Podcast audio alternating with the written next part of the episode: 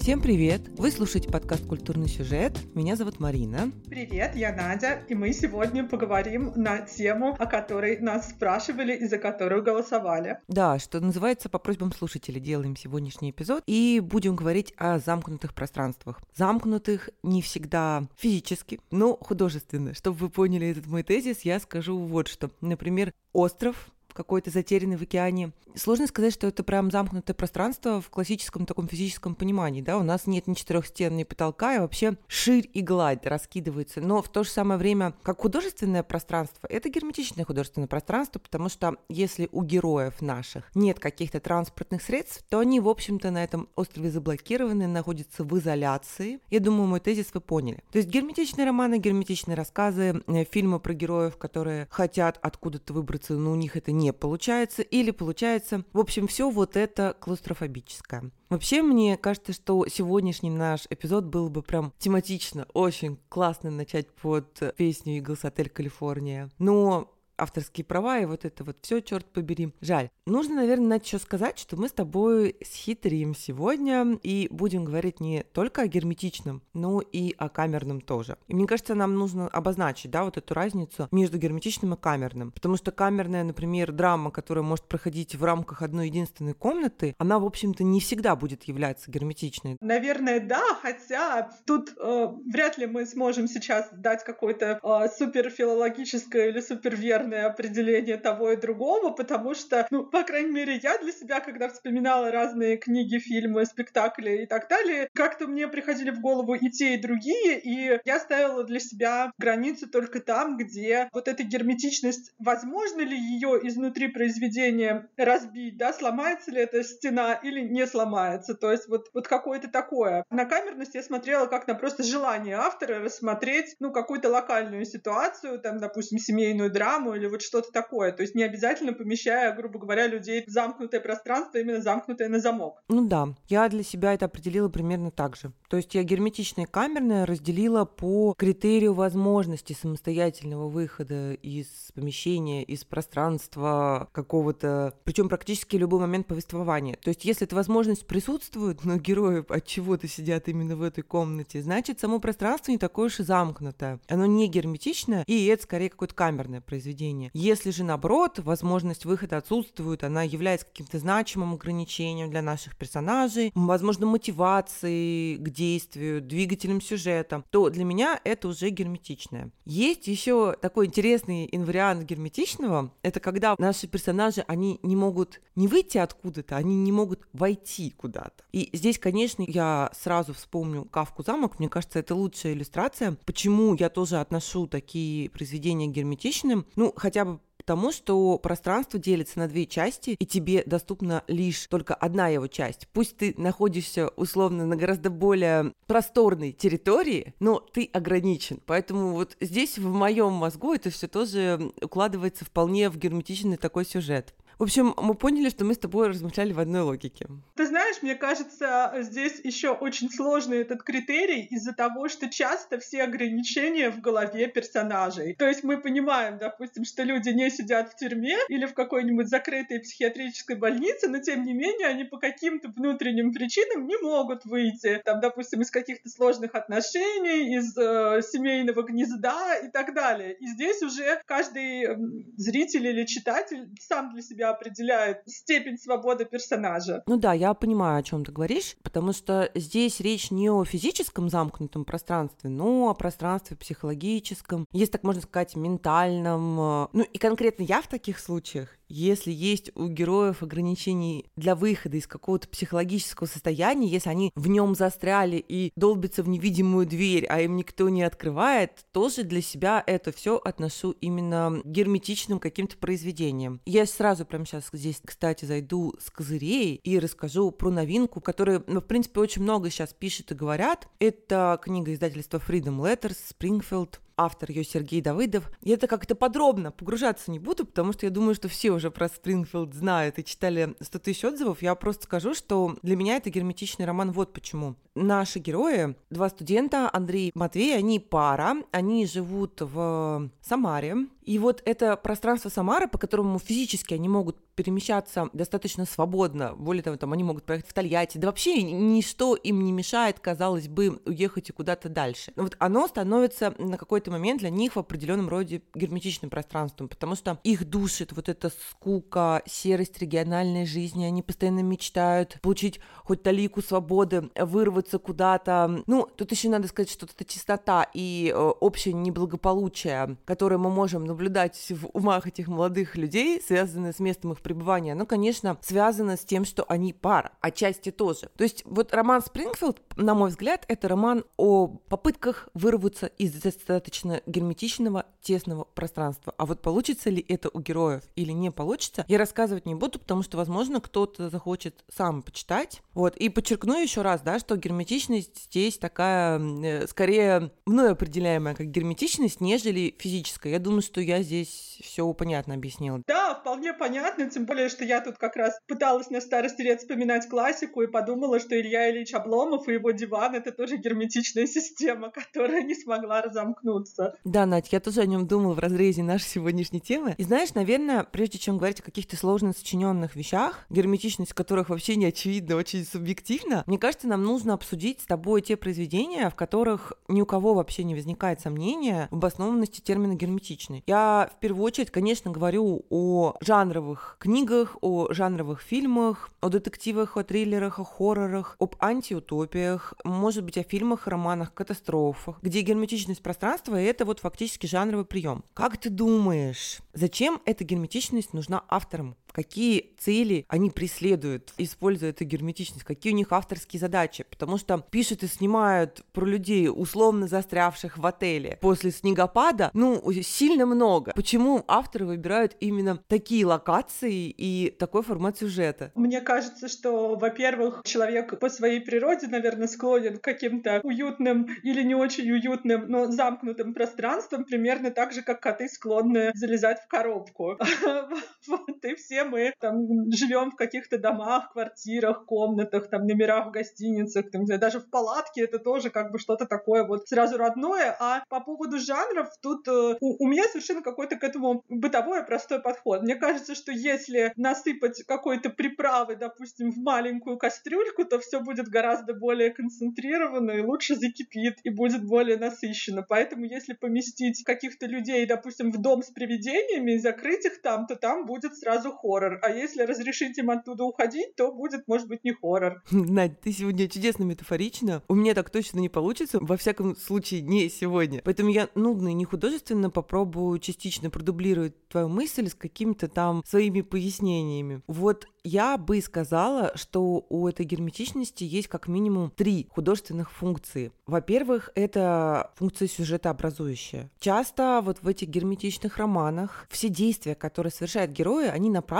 ровно на то, чтобы преодолеть вот эту герметичность, чтобы разгерметизироваться. То есть здесь закрытое пространство — это такой импульс для активности героев, потому что чаще всего им нужно выбраться по разным причинам, да, куда-то за пределы этого пространства, и многие их действия, если не все, они направлены на то, чтобы герметичность преодолеть. И тут, конечно, может быть очень много примеров. Мне самой смешно, но я почему-то вспомнила какой-то старинный и не сильно известный фильм «Катастрофа», который называется «Дневной свет». Там, кажется, играет Сильвестр Сталлоне. И там люди, они застряли в тоннеле, обрушился тоннель, и вот они оказались в этом тоннеле замкнуты. И, конечно, по законам жанра там представители совершенно разных социальных слоев, у них там масса внутренних конфликтов происходит. И мне кажется, что, может быть, даже не лучший пример я сейчас привела. Все фильмы про побег из тюрьмы — это фильмы, где герметичность, где закрытость этой тюрьмы — это такой катализатор для активности героя. Вот это будет хороший пример. Ну, в дополнение к этой сюжетообразующей функции я бы еще, наверное, отметила, что герметичность на себе несет нагрузку и по созданию атмосферы, потому что так создается саспенс. И это один из лучших способов создать саспенс. Да? Нагнетается страх, нагнетается в том числе интрига. Я думаю, что зрителям смотреть куда тревожнее, когда мы знаем, что маньячина с топором, он не просто по какой-то большой стране там носится, или даже по большому городу, да, но он ошивается где-то возле того самого дома, который нам показывают, вот рядом с героями, которые такие классные ребята, вот шанс, что какая-то условная девушка пойдет в душ и из этого душа не выйдет в герметичных произведениях, он сильно выше. И мы нервничаем, переживаем, конечно же. Что касается детективов, тут еще знаешь, что, наверное, важно? Что герметичность — это как бы обозначение правил игры. Да, автор говорит нам, вот твой круг подозреваемых. Из них точно кто-то убил. И он сразу дает понять, что не будет никаких фортелей с невесть э, откуда взявшимся, там, не знаю, чуваком с двустволкой, который вылетит на последних страницах романа буквально в книгу. То есть здесь все будет по-честному. Это мне сейчас, знаешь, так пришло вне этих трех моих объявленных, да, функций герметичности.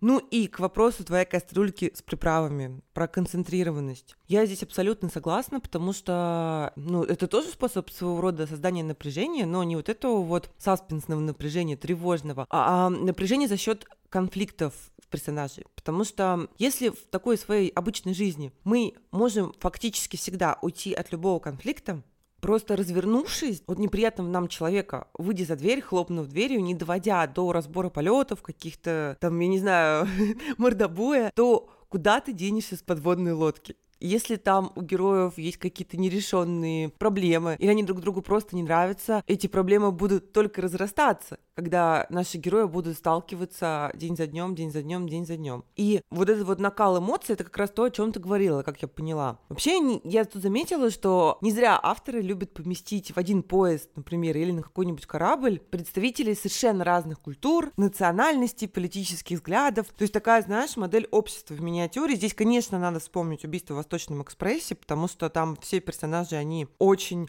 разные, да, и по уровню достатка, и по национальности. Но гораздо более показательным будет пример с недавним сериалом 1899 про большой лайнер. То есть там у нас есть три палубы, три класса, и люди совершенно бедные, да, они так или иначе в каких-то моментах сталкиваются с элитой. Там у нас есть герои с разных континентов. И если кто-то смотрел, то вы знаете, что они разговаривают все на разных языках, и смотреть в оригинале это достаточно интересно, потому что это такая Вавилонская башня. Ну, то есть я не могу сказать, что мне сам сериал сильно понравился, но вот вот не отметить его как какую-то иллюстрацию нашей сегодняшней темы, ну, невозможно. Это правда бывает очень э, любопытно, потому что, ну, в реальной жизни, если не брать период локдауна, когда мы на себе испытали все это кипение и бурление, оказываясь в одном помещении, часто даже с близкими людьми, не находя с ними способов решения конфликта. Но в реальной жизни мы можем, допустим, если нам, не знаю, наступили на ногу в автобусе, просто выйти из этого автобуса и забыть об этом. Но если остаться в этом автобусе, допустим, допустим, на полдня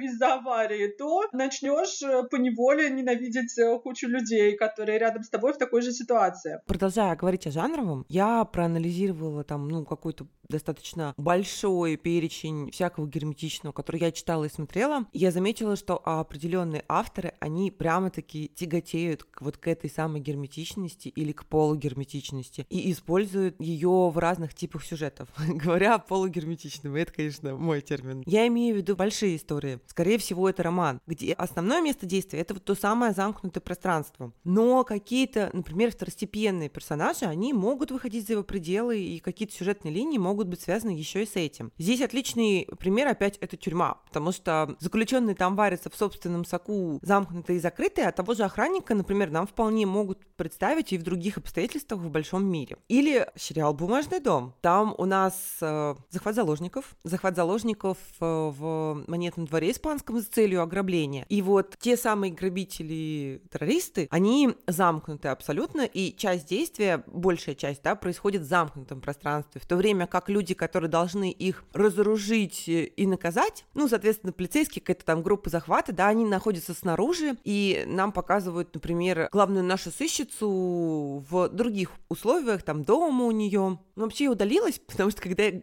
заговорила а, про тюрьму, следующая связка должна была быть вот что, что я клоню, говоря об авторах, которые любят вот это все запереть своих героев куда-нибудь, я, конечно, клоню к Стивену Кингу. Я сейчас очень многое забуду, когда буду перечислять, но вот наши слушатели могут добавить. Просто на вскидку, смотри, «Побег из Шоушенка». Абсолютно герметичная история. «Зеленая миля».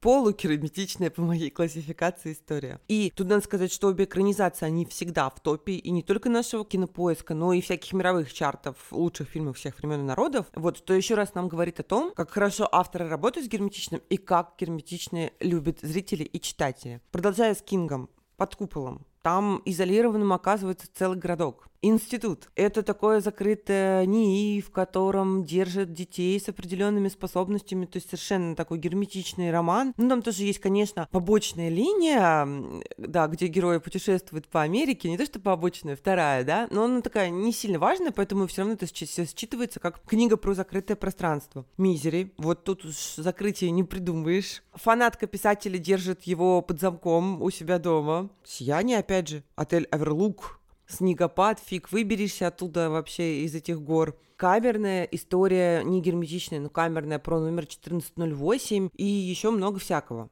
Причем ну, Кинг, он вообще использует совершенно разные средства для обеспечения вот этой вот герметичности. И погодные, и ландшафтные, и административные, если мы говорим о каких-то закрытых учреждениях, и фантастические, как в под куполом. Только, знаешь, я не могу вспомнить у него вот именно транспортных историй, когда герметичность повествования, она связана с транспортом. Но это, может быть, просто я не могу вспомнить. Я, честно говоря, не то чтобы прям большой фанат Кинга, и все у него перечитала, и, и пересмотрела все фильмы по его сценариям, ну, точнее, по его произведениям, наверное, не сценариям, но я заметила интересную особенность. Именно у Кинга. Для него герметичность и камерность очень часто связаны с писательством и творчеством. Вот опять тот же отель Оверлук в Сиянии, Мизери. У него есть еще такое, ну, наверное, повесть, да, это «Секретное окно, секретный сад». Там у нас писатель не заблокирован, но он вот живет в уединении в домике на отшибе. Есть рассказ «Крыса», котором писатель находится в загородном доме, он уединился, чтобы писать книгу, но он по-настоящему начинает ее писать только тогда, когда из-за снегопада дороги все занесены, и из дома из этого просто не выехать. Тут можно сказать, что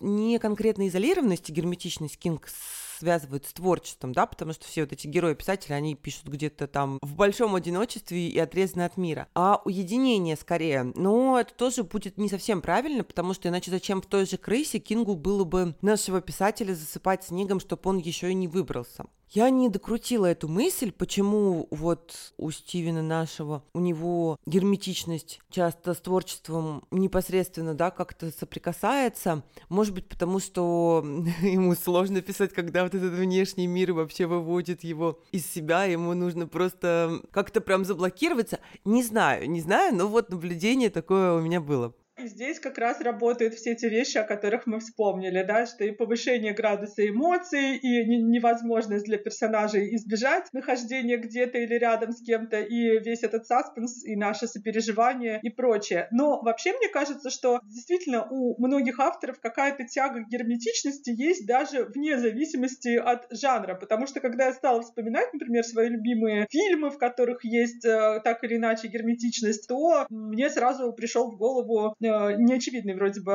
автор Роман Поланский, у которого, тем не менее, есть целый ряд э, фильмов, где все происходит в одном либо пространстве, либо в одном времени и месте. То есть это, допустим, Венера в мехах, где всего два героя, и режиссер и актриса, пробующаяся на роль. И это настолько напряженный фильм, э, там все происходит в театре, вот это пробы. И, по сути, там кроме диалогов нет ничего, но это смотрится на одном дыхании за счет напряжения и химии между персонажами, за счет э, того, как построена драматургически вот эта вот вся, вся история между ними. Ну, смотреть э, очень круто. Ну и уж если так вспоминать и того же Поланский фильм «Отвращение» с Катрин Денев, где вообще героиня остается на выходных одна в квартире. И вроде бы что может пойти не так, а там все идет не так. Вот, и при том это не хоррор с привидениями. Это гораздо более страшная история. Надь, ты сказала про Венеру в мехах, а я вспомнила просто обалденную фестивальную короткометражку Эмилия Мюллер. Она не герметичная, но это как бы камерная, наверное, вещь, потому что там буквально у нас есть одна сцена 20 минут, кинопроб, диалог режиссера и актрисы. Если ты не смотрела, я рекомендую очень сильно, и слушателям нашим, конечно, тоже рекомендую. Это 20 прекрасных минут вообще, просто совершенно. Посмотрите, это чудесное. Ты меня сейчас заразила таким энтузиазмом, энтузиазмом, потому что я поняла вообще, что такой как диалог вообще персонажей, за которыми мне интересно следить, это чуть ли не самая интересная штука для меня. Ну, это, это может быть и скучно тоже, тут ты не угадаешь, потому что мне сразу вот сейчас пришел в голову один из моих любимых фильмов на эту тему. Это фильм, который называется «Интервью» режиссера Тео Ван Гога. Есть еще ремейк американский, тоже с таким же названием, но он мне нравится меньше. В общем, в чем суть этого интервью? Это действительно интервью. То есть некий журналист, который считает себя интеллектуалом,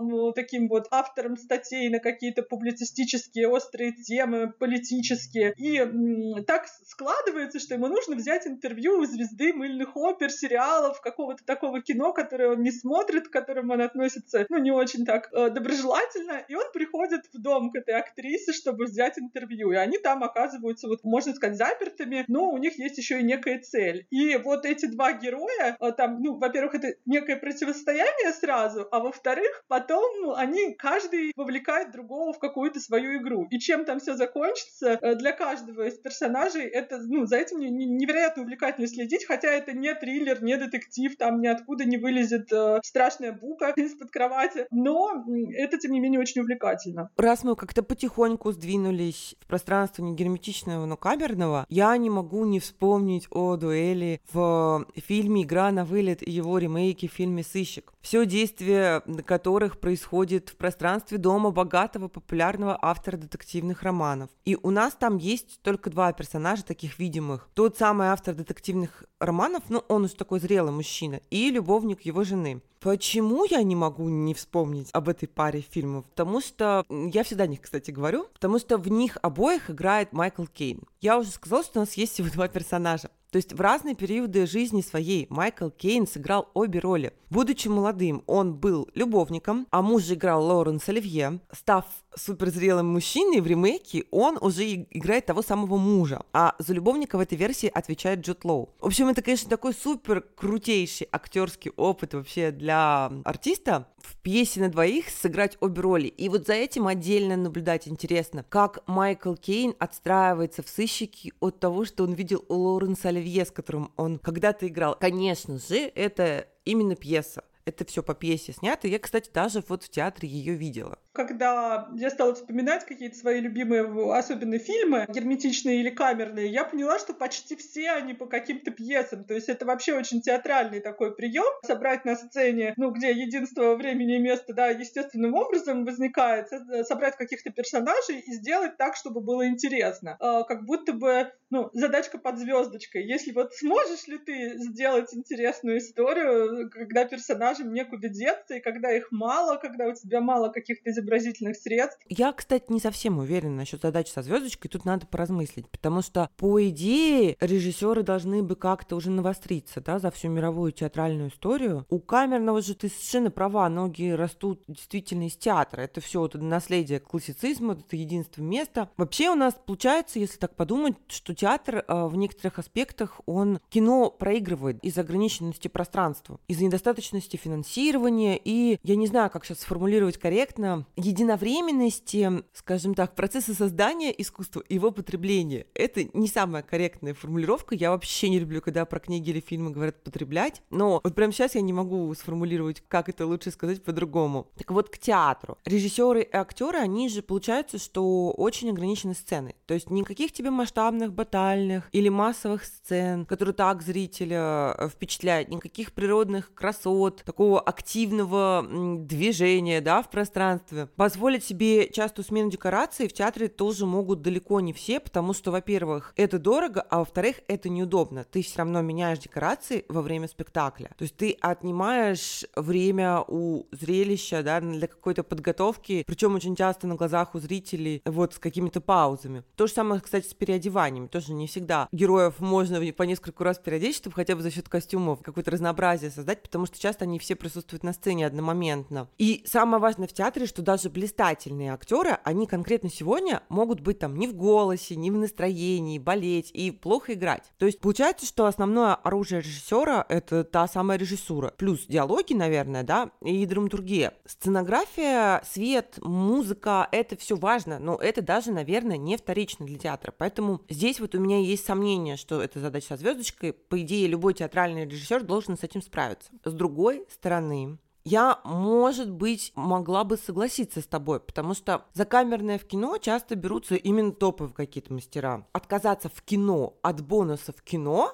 поместить своих героев вот в эту замкнутую комнату и при этом не иметь в арсенале театрального эффекта присутствия, то есть зрителя в зале, может позволить себе либо очень уверенный человек, прямо мастер, да, высочайшего уровня, которому действительно есть что сказать, и он знает, как это сделать интересно, либо бедняга с крошечным бюджетом, может быть, какой-то независимый режиссер, который просто не насобирал денег. Как-то я, когда думала о том, а какого рода истории чаще всего получаются герметичные, если мы не берем жанр, жанровые, ну, где мы понимаем, да, что там случится либо какой-то всех съедят, либо всех убьют. А вообще они скорее про какое-то счастье и идиллическое существование на ограниченном пространстве или про какую-то трагедию. И я поняла, что чаще это какая-то трагическая история и достаточно тяжелая. То есть редко мы увидим какую-то такую утопическую ситуацию. И раз уж ты заговорила о режиссерах такого очень высокого уровня, которые бывают на разных канских фестивалях и, и, и прочем, то вот один из моих любимых и режиссеров, и фильмов — это «Клык» Йоргаса Лантимаса. Там в чем суть? Некий глава семейства решает, что мир стал очень опасным, очень таким, как каким-то неправильным. Ему нужно оградить свою семью, своих детей от влияния всего вот этого окружающего ужаса. Он увозит их в уединенный дом, окружает этот дом забором, и они вот там живут совершенно закрыто, только глава семьи уезжает там на работу, куда-то по делам, а они совершенно ничего не знают. В итоге дети растут с представлениями очень сильно отличающимися от э, ну, представлений всех остальных людей. То есть они даже какие-то явления по-другому называют, каких-то же животных, они не знают, что они бывают, и называют этими словами что-то другое. Там в самой семье такие очень своеобразные отношения складываются, и почему это кино называется «Клык», этим детям как будто бы говорят, что вы сможете отсюда выйти, когда вы станете взрослыми, и у вас выпадут клыки. Ну, естественно, мы понимаем, что глава семейства не планирует отпускать детей никогда. И на момент основных событий дети уже, в общем-то, взрослые, то есть это не маленькие дети, это уже достигшие зрелости, можно сказать, люди, но выросшие вот в таких очень странных условиях. И фильм прямо пробирает до дрожи. Там есть за кого переживать, и есть о чем подумать в плане вообще идейном, ну то есть это вообще все очень страшно. И, но страшно не в том смысле, что какой-то маньяк вот поймал людей и их мучает, а в том, что, ну, как будто бы там можно вообще подумать об устройстве мира, устройстве общества, способах взаимодействия между людьми. В общем, короче говоря, если ты вдруг не видела, то очень рекомендую. Я не смотрела, и это классный пример. И вообще давай, наверное, накидаем примеров сейчас, чтобы вот эту мысль про топовых режиссеров, которые любят герметичные камерные, подтвердить. Я так получилось, тезис бросила в воздух, и все. Вот великие любят камерные. И сходу мне вспоминается, конечно, фон Триер, как минимум Тогвель. Потом Тарантино, Омерзительная восьмерка. Мама Дарна Аронофски резня уже упомянутого тобой Полански. Он не герметичный, но вот камерный. Совершенно чудесный фильм, скажу я нашим слушателям, потому что я знаю, что ты смотрела. Там две пары родителей, конфликтующих детей, полтора часа выясняют отношения в закрытом пространстве. Так, кого еще вспомнить? Рязанов, с камерной иронией судьбы, опять же, и с герметичным гаражом, который прямо герметичный. Кстати, мой любимый рязановский фильм ну, сталкер. Сталкер — это герметичная. Форман в «Пролетая над гнездом кукушки». В общем, еще, мне кажется, можно много вспоминать, потому что кого из топовых режиссеров не возьми, точно обнаружишь хотя бы одну работу такого рода. Эти тезисы можно продолжать, потому что есть, например, э, прекрасный режиссер Михаил Ханеке, и у него есть э, герметичный фильм «Любовь» о том, как пожилая пара переживает период болезни супруги, и вот они замкнуты в квартире из-за того, что она болеет и уже не может оттуда выходить, а муж привязан к ней, и очень ее любит и, ну, переживает свою трагедию. У того же Ханеки есть фильм, его можно даже к жанровым отнести «Забавные игры», когда симпатичные молодые ребята, по сути, делают невозможным для некой приличной буржуазной семьи покинуть дом и затевают с ними разные забавные игры, которые совсем не забавные, конечно же. Потом есть э, прекрасный Ким Кидук, который очень любит своих героев куда-то помещать, там, допустим, на остров на какой-то или в какое-то отдаленное место, ну, там весна-лето, осень-зима, где там два монаха живут там в удалении на какой-то плавающей барже, что ли, они живут. В общем, они в водном каком-то пространстве. Ну, или там натянутая тетива, там герои на корабле перемещаются у него. А в фильме «Вздох» у того же Ким Кидука там а, один герой сидит в тюрьме, и его должны убить, ну, в смысле, смертная казнь должна совершиться, и к нему приходит женщина в герметичное пространство, она приходит по доброй воле, причем она его до этого не знала, то есть это вот какое-то такое... То есть для нее нужно попасть в герметичное пространство, максимально герметичное, да, из которого не выйти тюрьма, для того, чтобы освободиться от своих внутренних демонов. Это очень такой, такая история непростая. Ну и там, не знаю, у нашего любимого Паула Соррентино есть фильм «Молодость», где все происходит в санатории. Ну, то есть из него как бы можно выйти, но герои не могут оттуда выйти тоже по каким-то своим причинам. И тут, конечно, можно дальше вообще этот список продолжать, а уж если в литературе, так еще дальше. Да, давай вернемся к литературе. У меня есть такое подозрение, меня терзают смутные сомнения, что когда наши слушатели и читатели в телеграм-канале голосовали за герметичное, как за тему эпизода, они вообще хотели чего-то жанрового. А мы с тобой уперлись в метафизические дали и дошли аж до Сарантино. И что хуже, мы не собираемся останавливаться. Я сразу скажу нашим слушателям, что в исправление буду давать рекомендации исключительной жанровой области. Ну и еще мы с Надей планируем отдельный большой эпизод про детективы. И, конечно же, там будет герметично. Ну, сейчас все же я хотела бы поговорить о так называемой большой высокой литературе. То есть не про жанр и не про формулу, потому что не жанровые авторы тоже любят герметичное. И, Надь, как ты думаешь, отличается ли их мотивация авторские цели от тех, которые мы уже проговаривали для жанра? Что хотят сказать нам авторы? Наш любимый вопрос.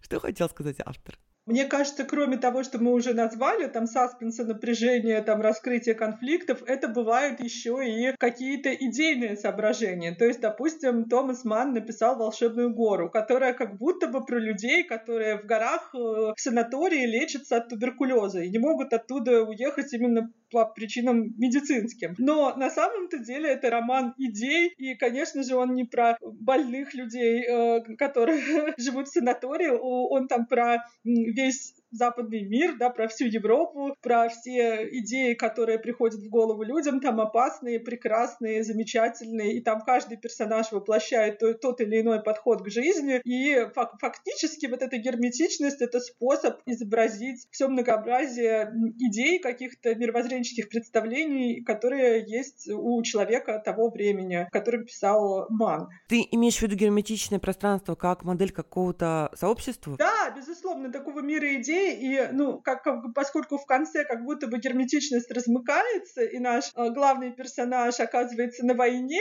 то есть это как будто бы вот тоже немножко такой интеллигентский пузырь, вот что идеи побурлили-побурлили, а закончилось-то все тем, чем закончилось. То есть э, мы, конечно, можем долго рассуждать о том, что хотел сказать автор, вот сейчас, возможно, мы по-другому совсем смотрим на эту книгу, чем тогда, когда она была написана. Но да, это конструирование реальности. А я вот в первую очередь в герметичности именно метафоры вижу. И Одна из них, она вообще э, сама собой напрашивается, потому что очевидно, что говоря о закрытости, о закрытых пространствах, которые, из которых невозможно никак выйти или в которые невозможно проникнуть, авторы часто говорят о свободе и несвободе в принципе. Герметичность может быть метафорой, например, тоталитаризма или даже его символом, да. Ограничение свободы перемещения вполне себе черта таких тоталитарных государств. Они стремятся контролировать вообще всех и вся, да, а как осуществлять контроль, если его объекты будут разбредаться, куда им вздумается, это очень проблематично. Поэтому вот тоталитарные государства, они свободу э,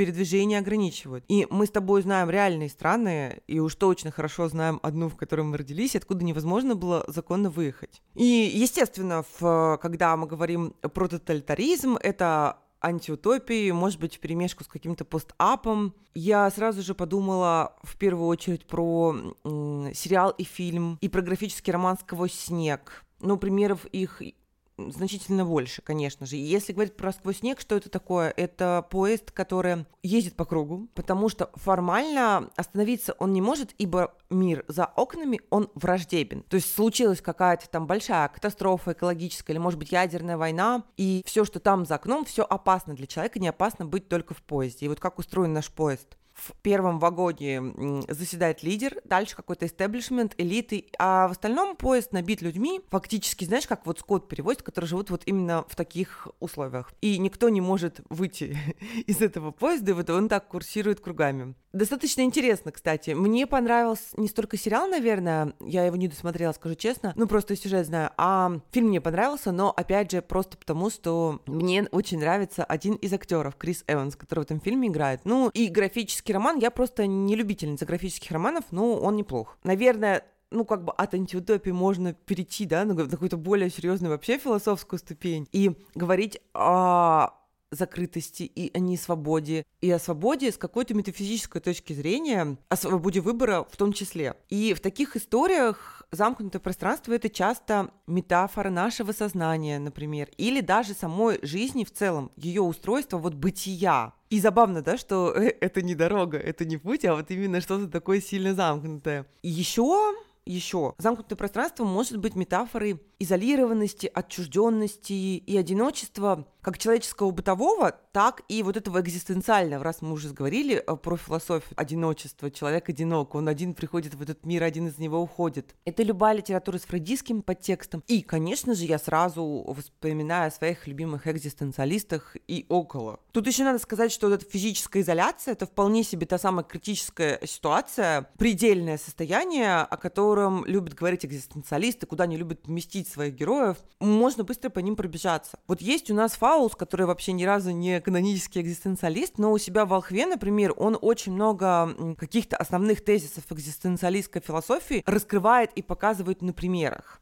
И в Фаулс, в Волхве, он использует э, концепцию острова, с которого тоже не так-то легко выбраться. Потом, ну давай по классическим экзистенциалистам пройдемся, которые что-то писали. Что, ну вот и закрытыми дверьми. Сартер. Двойная герметичность. Мало того, что наши герои замкнуты в комнате, на возможность выхода из этой комнаты можно смотреть по-разному. Комната еще и находится в отеле который является моделью ада. То есть героям, если даже из комнаты они выйдут, из ада-то не выбраться, потому что, как бы так сказать, они, в общем, не совсем живы. Дальше классика. Чума, Камю. Тут всем понятно, я думаю, все про замкнутый город, в котором страшно и небезопасно, и э, все умирают, но деваться, собственно, некуда. Надо как-то жить, смотреть на эти смерти, жить со сознанием собственной смертности, ну или не жить. Но это не выбор Камю. Вот. И да, история герметична. Теперь э, я бы хотела еще, знаешь, кого вспомнить? Дина Буцати, который тоже не то чтобы прямо экзистенциалист, но он близок своими идеями, в первую очередь, к Камю. И роман «Татарская пустыня». Там у нас крепость, с одной стороны, которой находится город, не вблизи, но находится. Такой знакомый город, с другой неведомая бескрайняя пустыня. И вроде бы из этой крепости можно выбраться, тебя насильно там никто не держит. Вот прям совсем так, чтобы приковать наручниками, да, к батарее. Но наш герой, э, он даже пытается, кстати, оттуда выбраться, совершать какие-то попытки, вылазки делать периодически. Но ему все это не очень удается, он остается в крепости. И крепость это, конечно, метафора. Вот метафора чего? Это, наверное, читатель решает, потому что я видела разные трактовки. Но как бы то ни было, как бы не трактовали вот эту вот саму крепость, да, и пустыню, это всегда что-то лежащее в плоскости экзистенциального. Это все про наш выбор, про свободу нашего выбора, про незаметное течение жизни, про смысл этой жизни, смысл бытия.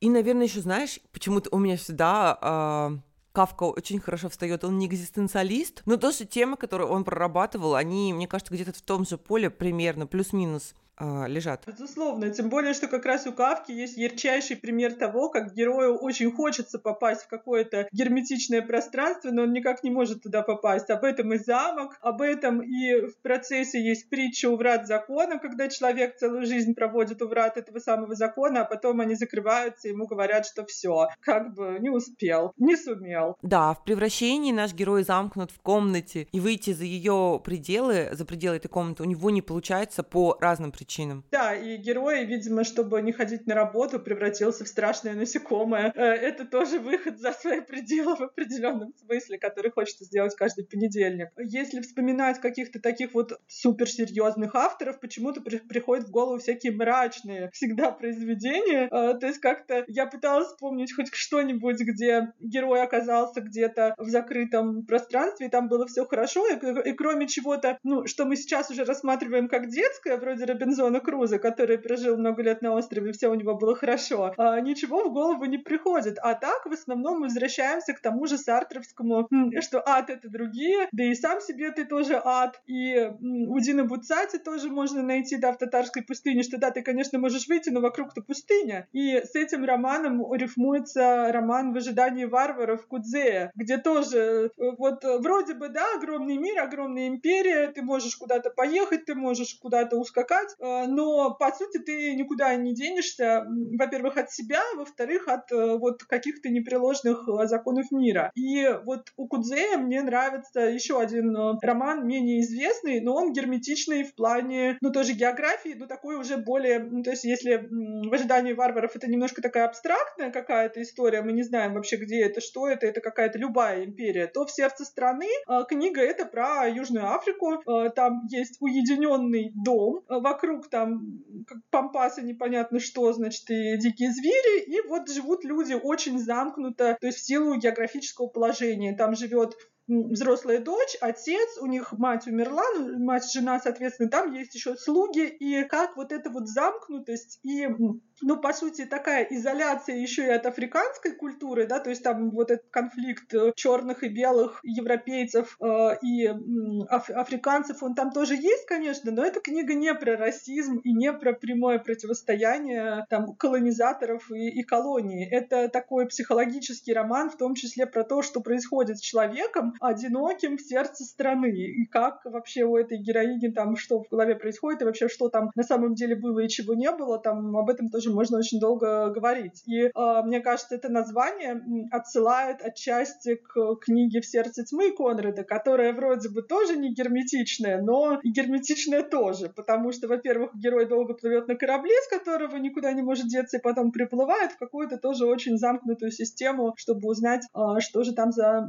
таинственный персонаж скрывается. Кстати, раз мы заговорили о таком неприятном, герметичном, я не могу не вспомнить Леонида Андреева. Пусть Толстой говорил говорил про него, он пугает, а нам не страшно. Мне лично очень страшно.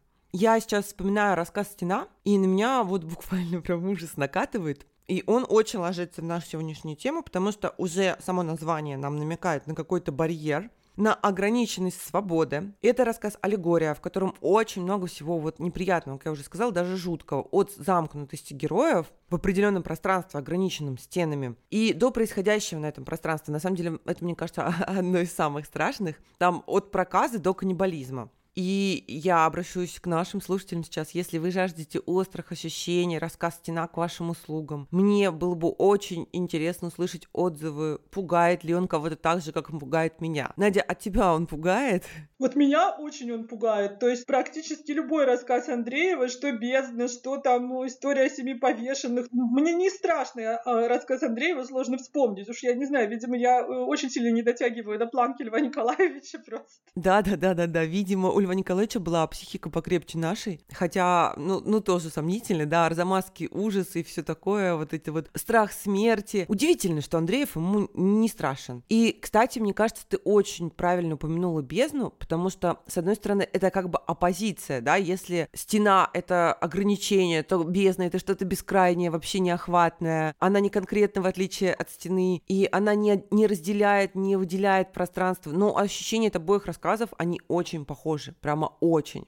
Еще раз скажу, что если кто-то хочет пощекотать нервишки в экзистенциальном плане, а еще и погадать, что имел в виду Андреев, пожалуйста, читайте его рассказы закину спойлер, что трактовать их можно как узко, применительно к какой-то общественной ситуации того времени, так и в широком, вообще метафизическом, философском ключе. И непонятно, кстати, что страшнее. Замечательно, я сама к ним хочу вернуться, потому что я читала до- достаточно давно, а тут э, на фоне вот этих всех чтений про разные пространства закрытые, которые почти всегда ад, Андреев очень даже вспоминается сразу, потому что я, например, не, не, недавно и даже не специально, то есть я когда бралась за книгу, не думала даже о чем она, прочитала короткий роман роман про ад, который называется «Тень тела кучера» Петра Вайса. И название мне ну, сначала просто показалось каким-то странным, а я люблю странные названия по типу Петрова в гриппе вокруг него и вот такого плана.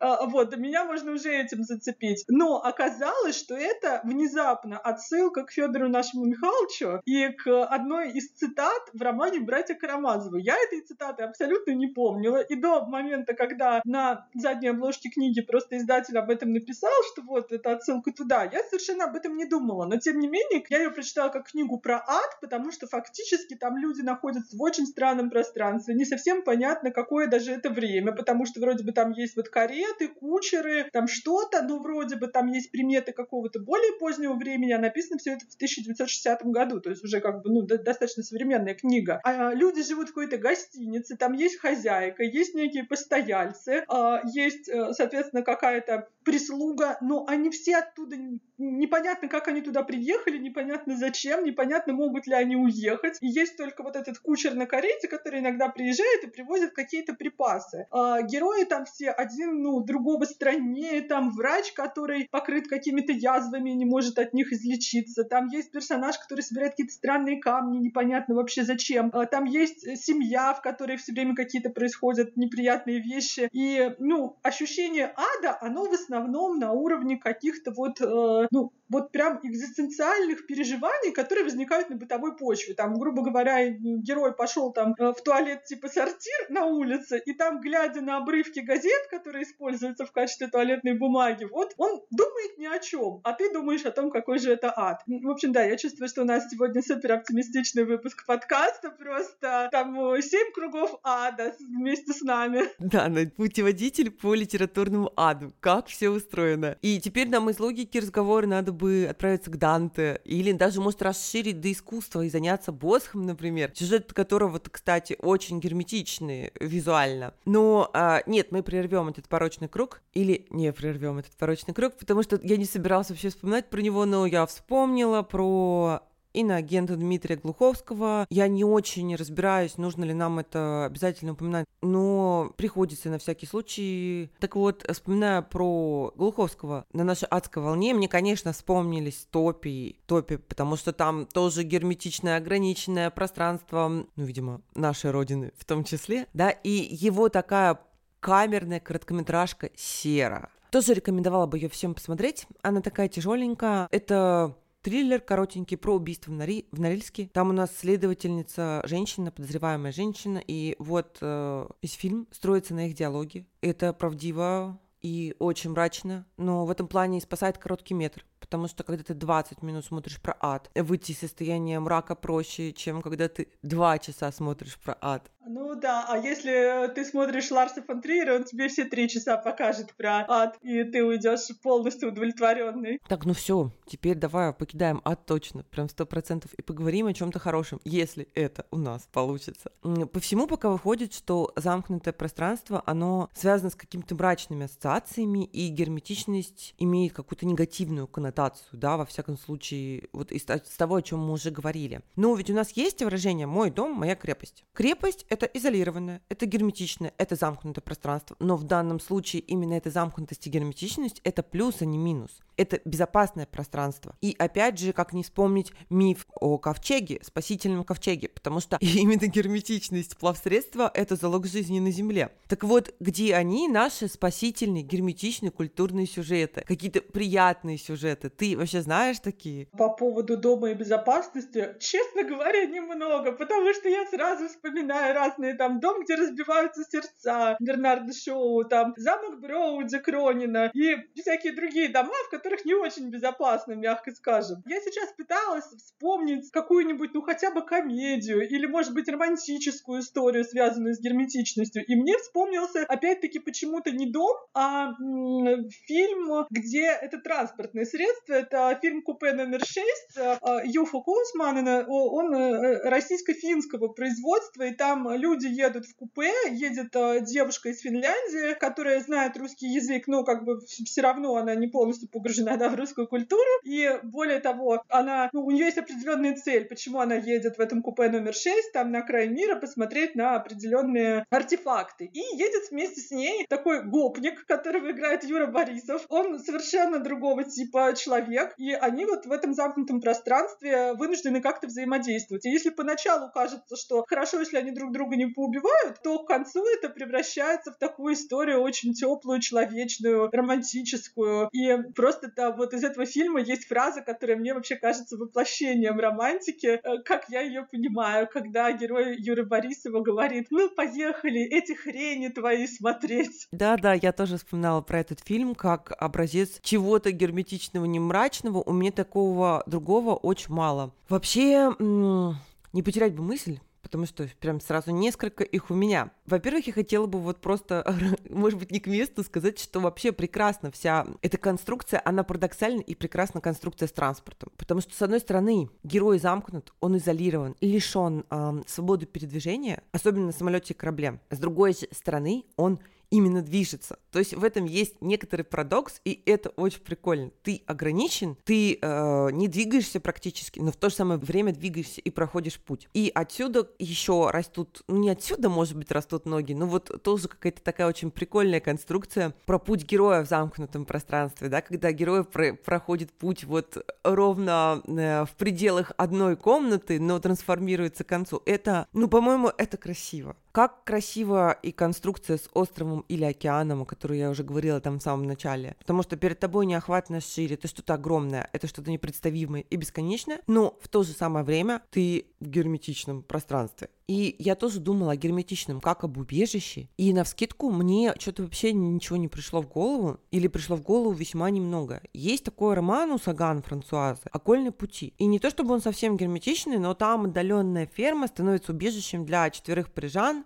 таких снобов, аристократов, богемы, которые в сороковые бежали из оккупированного Парижа. И очень им сложно влиться вот в эту сельскую жизнь на ферме. В тексте присутствует там и некоторый юмор, и он таких-то моментов э, счастья не лишенный какого-то осознания, знаешь, э, ценности существования и, так скажем, э, осознания того, в чем подлинная радость вот это бытия, но все равно он в итоге заканчивается плохо, совершенно он не радостный, и вот это вот мой дом, моя крепость как-то не оправдывается вовсе. Ну, получается, что, наверное, я такая мрачная женщина и читаю тяжелая. Потому что вторая моя отсылка важная к моему дому, моей крепости, это рассказ Дины Буцати «И все же стучат в дверь». Малая форма-то она вообще, в принципе, богатая на камерная, герметичная. Тут такая же история, как с театром, да? Пространство меньше, и удобнее оставлять героев в тех же декорациях, а не перемещать их туда-сюда, описывая вот эти все новые локации. Так вот, возвращаясь к рассказу Буцати, и здесь он как раз обыгрывает вот этот тезис про мой дом, моя крепость через абсурд. Он буквально этот тезис выворачивает и показывает ситуацию, когда убежденный, что мой дом, моя крепость может оказаться совершенно губительной.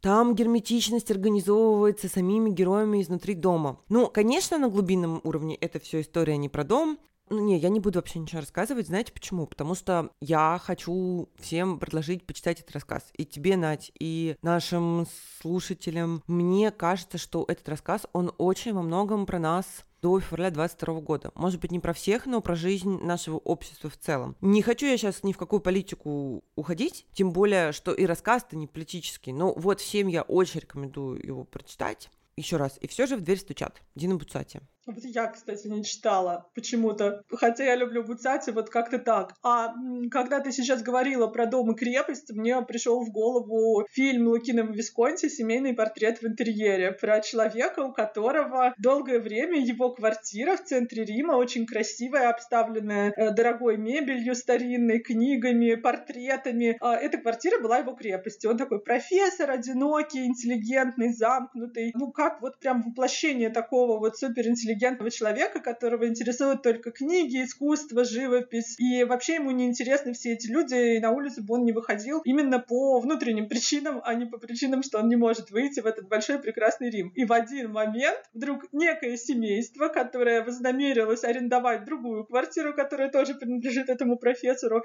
вторгается вот в эту крепость. И с нашим профессором происходят разные вещи, которых он, возможно, не хотел. И фильм построен так, что там все действие происходит вот в этой вот квартире, которую можно разглядывать каждый ее угол, там вот все вот прямо покрыто какими-то статуэтками, какими-то вещицами, там и всем на цвете, но как бы мы понимаем, что в какой-то степени это такой, ну, другой вариант, возможно, человека в футляре, а возможно, чего-то еще. И вот моделью мира, который не нравится нашему герою, выступает вот это семейство, где есть мать, у которой есть там молодой любовник, у, у нее есть дочь, э, там у нее есть жених, там муж вообще где-то непонятно на заднем плане, у них у всех очень сложные отношения, они их все время выясняют, профессору это все не нравится, но, тем не менее, происходит и какая-то разгерметизация, хотя кончается все, ну, я не знаю, не буду спойлерить как, э, но если мы вспомним, что это уже очень поздний фильм Висконси, в котором он отчасти там думает и о себе, и о Европе, и о мире, и о чем угодно, то вот крепость оказывается такой вот не совсем крепостью. Ты сейчас сказала про человека в футляре, и я вспомнила, э, у нас, кажется, не звучала мысль, что герметичность или замкнутость пространства это может быть еще и характеристика самого героя в том числе что авторы могут выбирать локацию с целью подчеркнуть те или иные черты в характере персонажа. Там, например, зашоренность какую-то, узость взглядов, закрытость от мира и людей. Тут много наших классиков можно вспомнить, не только Чехова. Тот же Достоевский, пусть и не практиковал герметичные сюжеты, но своих маленьких людей он часто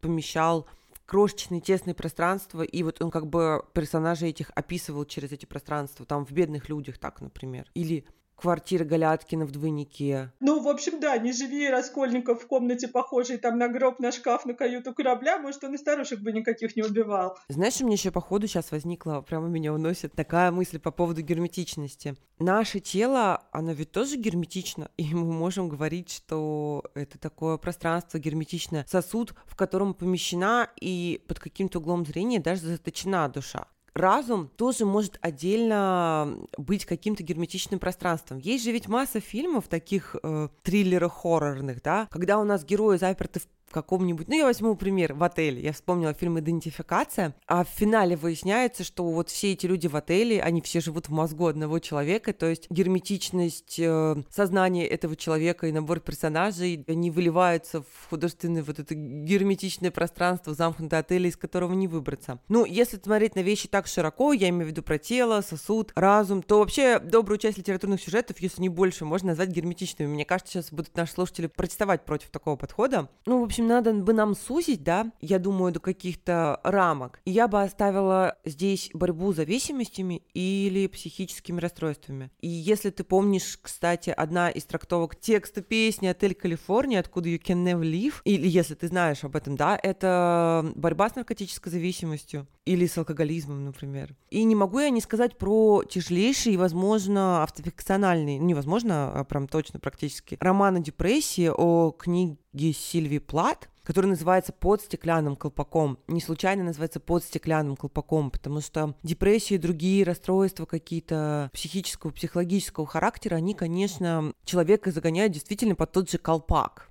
да, это очень герметично, он замкнут вот в этом э, мраке и не может перемещаться за его пределы, пока не поборет заболевание, ну, не заболевание, это неправильно, именно расстройство. Можем еще сузить, чтобы уж совсем вообще все понравилось, и ни у кого не было никаких претензий к нашей трактовке, и взять предельный случай телесной герметичности. И мне таким случаем представляется роман Жана Доминика Баби «Скафандр бабочка». Кстати, роман экранизированный. Автор книги, который является ее же героем, он после инсульта остается полностью парализованным. И единственное, чем он может двигать, это левый глаз. Вот этим глазом, его морганием, он, можно сказать, надиктовывает свой роман, рассказывающий о том, что вообще такое жизнь в состоянии бодрствующей комы. И, как ты понимаешь, это, конечно, тяжелая история, и она максимально герметичная, она история о запертости, которую преодолеть вообще невозможно, о том, как с этим жить. И сюда же давай добавим более оптимистичные какие-то сюжеты, но такого же плана. Про, например, фильм с Амаром Си «Один плюс один». Он дважды герметичный. Один из героев заперт в своем теле физически, он парализован. В то же самое время он заперт ментально, он закрыт от людей. Эти, конечно, вещи, они супер взаимосвязаны, но если бороться с первым практически бесполезно, то психологическую замкнутость можно преодолеть, и наш герой ее преодолевает благодаря вниманию, поддержке и жизнелюбию своего помощника. Такая ментальная разгерметизация И есть еще тоже великолепный фильм Inside I'm Dancing. Внутри себя я танцую или в душе я танцую, его переводит. Это фильм с Маковым. У нас прям несколько эпизодов подряд Маковы. О безграничном мужестве и внутренней свободе в противовес вот этим внешним телесным ограничениям, потому что там у нас молодые герои с э, мышечной атрофией,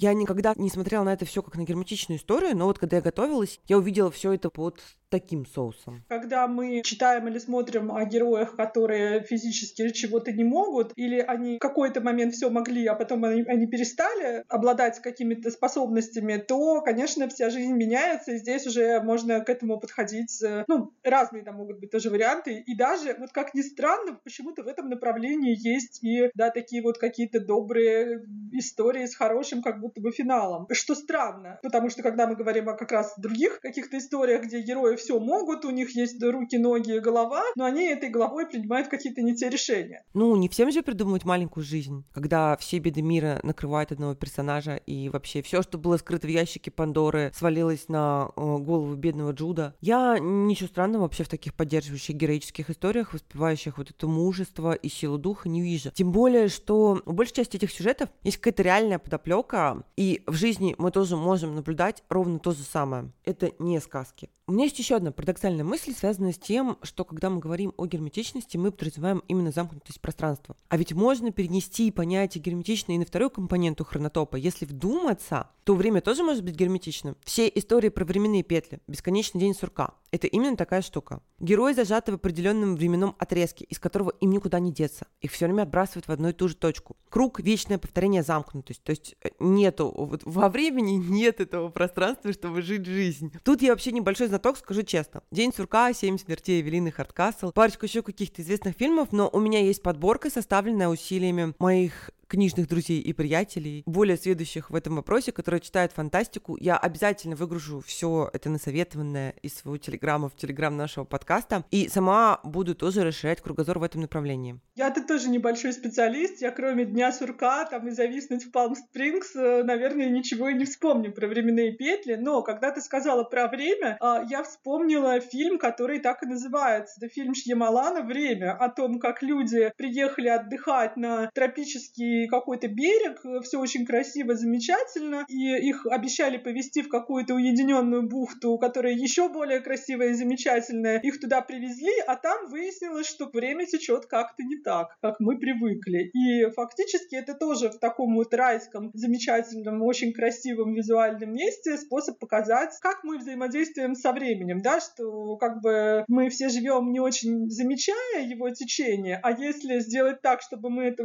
больше замечали, заметили, то мы будем жить как-то по-другому. Или нет. То есть тут уж кто как. Ого, это звучит очень интересно. И главное, знаешь, у меня вообще вот нет идей, как ответить на поставленный вопрос, а будем ли мы жить по-другому. Это классно, да, когда вот рекомендация тебе сразу в ступор ставит, и ты думаешь, ага, надо посмотреть. Ну, посмотри, у меня есть вопросики к этому фильму, но там интересно вот именно над этим подумать, что вот ну, как и почему люди меняются или не меняются. Знаешь, Надь, мне кажется, что я уже немного исчерпала свой потенциал в разговоре на нашу сегодняшнюю тему, не в смысле произведений, их как раз у меня с горкой, а в смысле каких-то свежих, интересных идей и взглядов, как еще можно покрутить то самое герметичное. Если у тебя есть еще какие-то поводы для дискуссий, то скажи об этом сейчас или не говори никогда. Или мы можем уже перейти к рекомендациям. Мне кажется, стоит переходить к рекомендациям, потому что, вот как мне кажется, на эту тему, кроме того, что это очень интересная тема, позволяющая авторам говорить буквально обо всем, о чем они хотят, начиная там от любви э, до политики, мы ни к чему больше сегодня, по крайней мере, не придем. Поэтому мы можем зато что-то хорошее порекомендовать. Так, отлично. Давай одарим всех советами. Я, как обещала, буду исправляться, чтобы возместить ущерб нашим нашим слушателям, которые, возможно, ждали детективов, а мы им впарили Кавку и Андреева. Первая моя рекомендация — это детективный фильм. Называется он «Последний круиз на яхте Шейла». Снят он в Голливуде в 73 году, но он вполне доступен в хорошем качестве, его можно найти. Если вы окей со старыми фильмами, уверена, вам он будет интересен, потому что некий эксцентричный миллиардер, у которого год назад погибла жена, он собирает своих друзей, ну, я, правда, опрометчиво сказала про друзей. Нет, не друзей. Это его как бы тусовка на новой яхте, названной в честь погибшей своей жены. И затевает с ними очень странные игры. Все гости совершенно разные в плане социального положения. У них у всех есть некий такой дополнительный интерес поддерживать отношения с хозяином. И вот такая разношерстная компания, она путешествует на яхте по европейскому побережью. И все эти ребята-гости, они проходят квесты и разгадывают ребусы, придуманные миллиардером. И из их забав выходит такое нечто совершенно неожиданное. Тут я скажу, что фильм не в полной мере герметичен, ибо герои так или иначе покидают яхту, они периодически сходят на берег в разных портовых городах европейских. Но, тем не менее, именно канону герметичного детектива он вполне соответствует. И детектива классного. Там есть несколько ложных концовок, когда мы думаем, что мы уже всех вычислили, мы уже поняли все фишечки, все вот все разгадали. Выясняется, что мы действительно разгадали, но история куда сложнее. Отдельно я должна отметить совершенно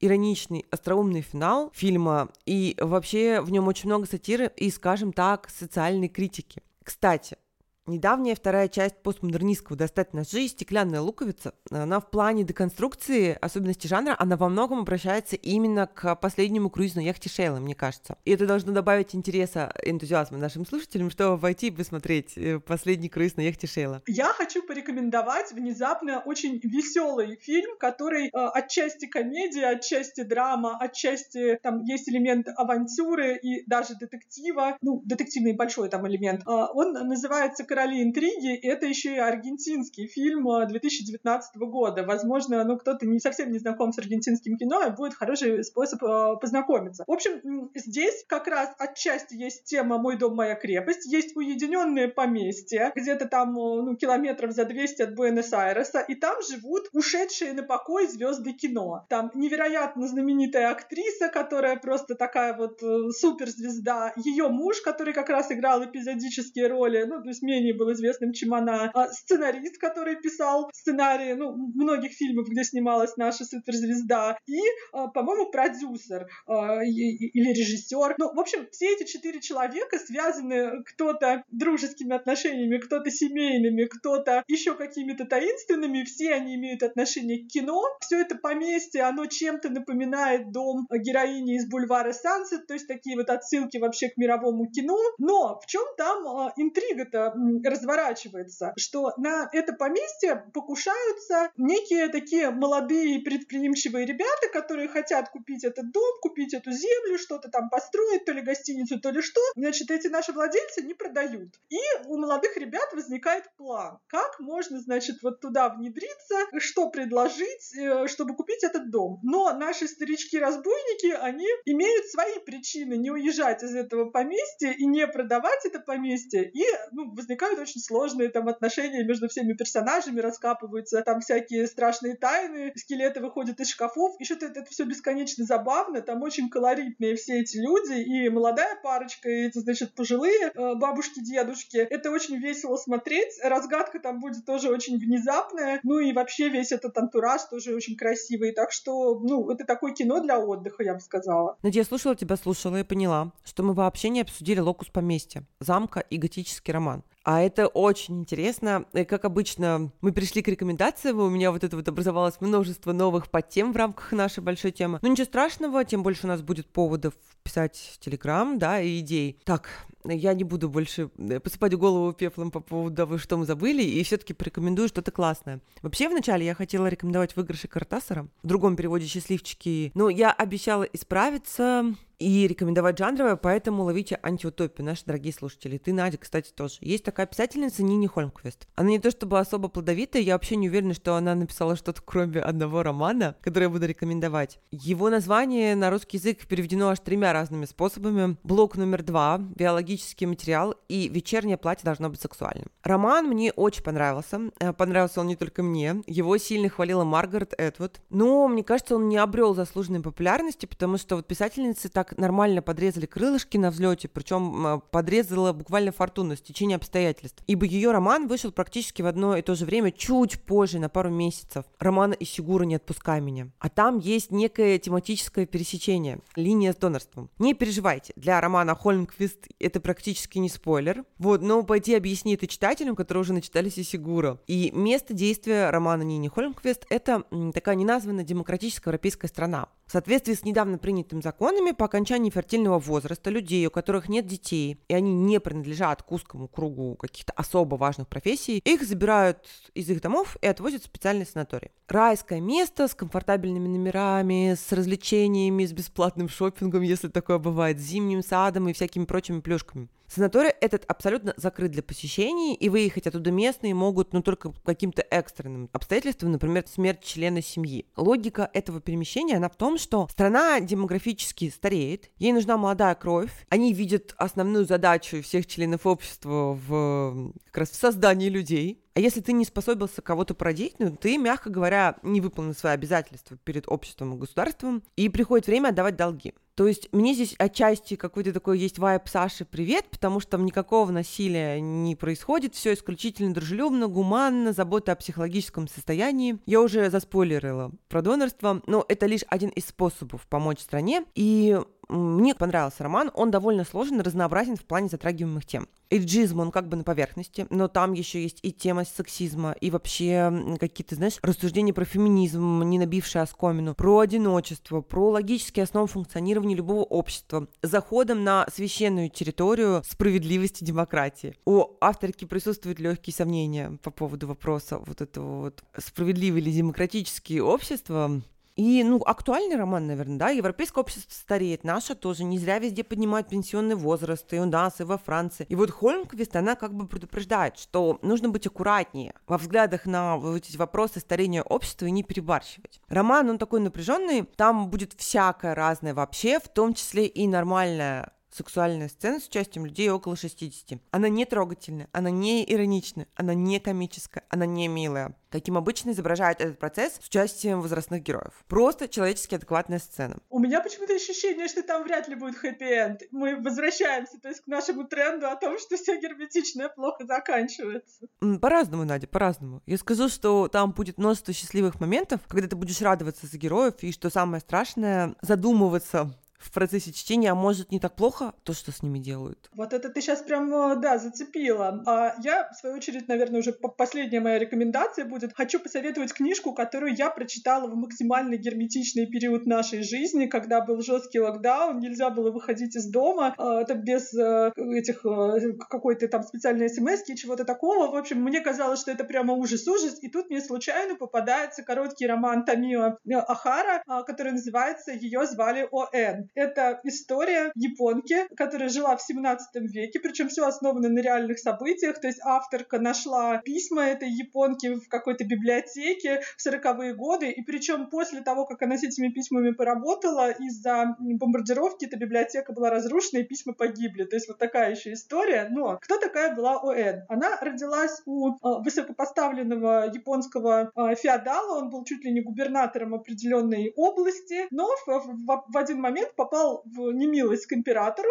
и было принято какое решение, что всю его семью сошлют куда-то в уединенное место, и они будут жить там в полном, так, полной изоляции до тех пор, пока не умрет последний мужчина в их семье. У этого человека было там много сыновей и дочерей, и была жена, были наложницы, и то есть вот их туда отправили такой пестрой компанией. То есть несколько женщин, э, у которых есть дети от одного мужчины, и, э, ну, и там, ну, у них было, правда, какое-то количество слуг. Вот их отправляют в это, значит, уединенное место, и там они живут почти 40 лет. То есть наша героиня туда попадает маленькой девочкой, ей то ли 3, то ли 4 года, а выходит 40-летней женщиной. И там чего только не происходило. То есть как э, у, них там строились взаимоотношения, как э, братья обращались к сестрами, как они там пытались учиться, как эта героиня все-таки пыталась с внешним миром взаимодействовать, она там вела переписку. У нее даже что-то было вроде виртуального романа в письмах. И это все действительно правда. И когда она 40-летней женщиной вышла уже как глава этой семьи, ну, в результате определенных событий, и ей еще нужно было в мир как-то адаптироваться, то есть вот из такого вот своего состояния,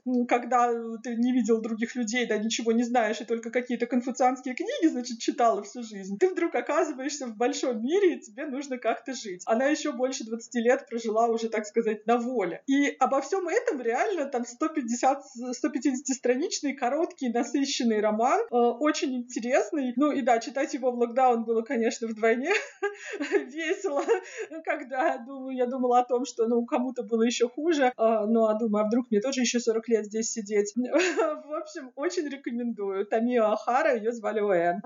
Слушай, давай будем дерзкими сегодня и завалим вообще всех своими советами и рекомендациями. И порекомендуем, отходя от традиций, третье произведение. Мне кажется, что в наших рекомендациях не хватает пьесы. И раз мы не додали готического в нашем выпуске, вуаля, я сейчас выдам легкую, необременительную готическую пьесу, даже постмодернистскую от «Сюрприз и неожиданность» Франсуаза Саган. Она называется «Замок Швеции». Так вот, в замке в Швеции живет очень странное семейство. Оно живет замкнуто а каждый год э, в сезон зимой выбраться из этого замка невозможно в принципе. Кстати, замок и замкнутость. Прямо опять обидно, что мы готический роман не обсудили. Ну так вот, семья эта живет в замке замкнута, зимой выбраться оттуда невозможно, добраться до туда тоже невозможно, и зимой-то и происходят там самые интересные вещи. А, эта пьеса Саган, она немного как бы про семейку Адамс. Она немного напоминает «Мышьяк и старое кружево». Есть такой старый, престарый голливудский фильм с Кэрри Грантом, я его очень люблю. Немного напоминает отдельные книги Амелина Томп про аристократию. Да, эта пьеса вообще максимально ироничная. Про странных вот этих аристократов с массой отсылок к классическим сюжетам, в первую очередь английским. Потому что кто так нам хорошо описывал вообще высшие слои общества? Там от Шекспира и Джен Эйр, до Конан Дойла и неуютной фермы Стелла Гиммонс. В общем, я не ожидала, что Саган может написать нечто подобное. Это действительно прям реально забавная вещица. Особенно если вы знакомы со всем корпусом английских текстов, которые она деконструирует. Может быть, опять же, смысл там не велик, но, но это читать весело. А почему мы ее не обсудили в нашем выпуске про Гамлета, скажи мне?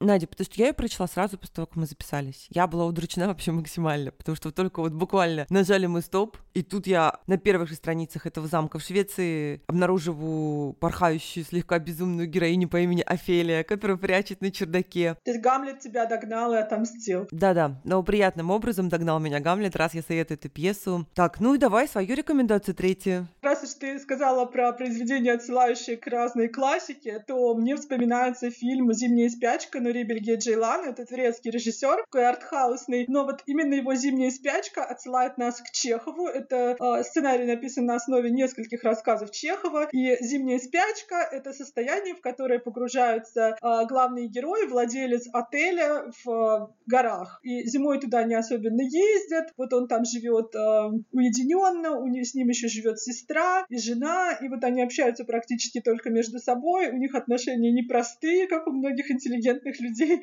живущих в замкнутых пространствах. Это все безумно красиво, то есть там и дом, и горы, и гостиница, и все это очень так живописно, но внутренняя реальность не столь, возможно, красива, а может быть и тоже красиво. Там еще появляется некий учитель, с которым общается это семейство, но они не могут оттуда уехать вроде бы как по объективным причинам, ну потому что они там живут и потому что вот там за этим всем надо следить, но там есть и много субъективных причин, почему они живут именно в таком составе, почему эта сестра допустим, не уезжает, почему супруги не расстаются, хотя у них есть какие-то вроде бы трения между собой. И абсолютно такое чеховское настроение, помноженное на турецкую меланхолию. Вот если смешать, допустим, Архана Памука с Чеховым и добавить туда даже ложечку Льва Николаевича Толстого, вот получится э, Нурибельгей Джилан и его «Зимняя спячка». Звучит это все очень круто. Было бы еще время все читать и смотреть. Я кое-что из твоих рекомендаций уже применила, но, конечно, не все. То есть мой список множится. Ну что ж, наши дорогие слушатели, мы с вами прощаемся. Извините, если мы кого-то разочаровали своим подбором материала или некоторой неструктурированностью сегодняшней да, изложения. Я скажу честно, что это была для меня одна из самых сложных тем. До сих пор в голове я много чего не уложила, и, возможно, будут появляться все новые и новые мысли на этот счет. Может быть, когда-нибудь мы это все систематизируем лучше э, с Надей и сделаем какой-то классный выпуск про герметичное отличная. Так что спасибо большое, что дослушали, дорогие. Мы с вами прощаемся. Пока-пока. Я очень благодарна всем, кто дослушал